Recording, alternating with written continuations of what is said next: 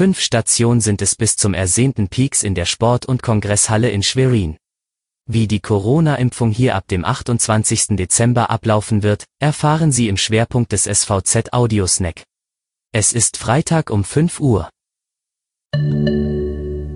Weitere regionale News vorweg. Die Landeshauptstadt bekommt die Corona-Krise immer stärker zu spüren. Schwerin verzeichnete am Donnerstag erneut einen Höchstwert an Neuinfektionen. Laut Stadtverwaltung hätten sich binnen eines Tages 55 Personen mit dem Coronavirus infiziert. Auch bei der 7-Tages-Inzidenz weist Schwerin einen traurigen Rekord auf. Dieser liegt nun bei 173,5.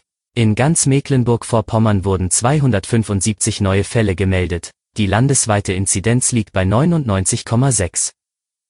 Die Wölfe im Parchimer Umland verlieren zunehmend ihre Scheu vor dem Menschen. Dem Wolfsbeauftragten Jens-Uwe Springer wurden allein in den vergangenen Wochen knapp 20 Sichtungen gemeldet.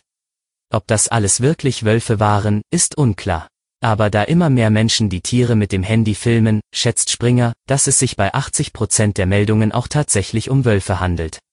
Angst brauche aber niemand zu haben, versichert Springer. Einen Wolf, der nicht vor dem Menschen flieht, habe er noch nie erlebt. Zum Schwerpunkt. In der Sport- und Kongresshalle in Schwerin ist ab dem 28. Dezember das Impfzentrum startklar. Sieben Tage in der Woche soll das Zentrum von 8 bis 20 Uhr geöffnet sein, um 500 bis 600 Impfungen täglich zu gewährleisten. Und jetzt steht auch fest, wie genau die Impfung gegen das Coronavirus ablaufen wird. Zunächst muss eine Online-Anmeldung erfolgen. Ohne diese bekommt niemand Zutritt zur Halle. Vor Ort wird dann als erstes ein Impfbogen ausgefüllt. An der nächsten Station tauscht man diesen Bogen dann gegen eine Wartenummer, aber nicht ohne nochmal seine Personalien angegeben zu haben. Wie beim Arzt, setzt man sich auch hier erst einmal in den Warteraum. Von dort geht es dann in eines von fünf Impfzimmern und es gibt den ersehnten Peaks. Ungefähr eine halbe Stunde könnte es vom Einlass bis zur Impfung dauern, so die jetzige Kalkulation.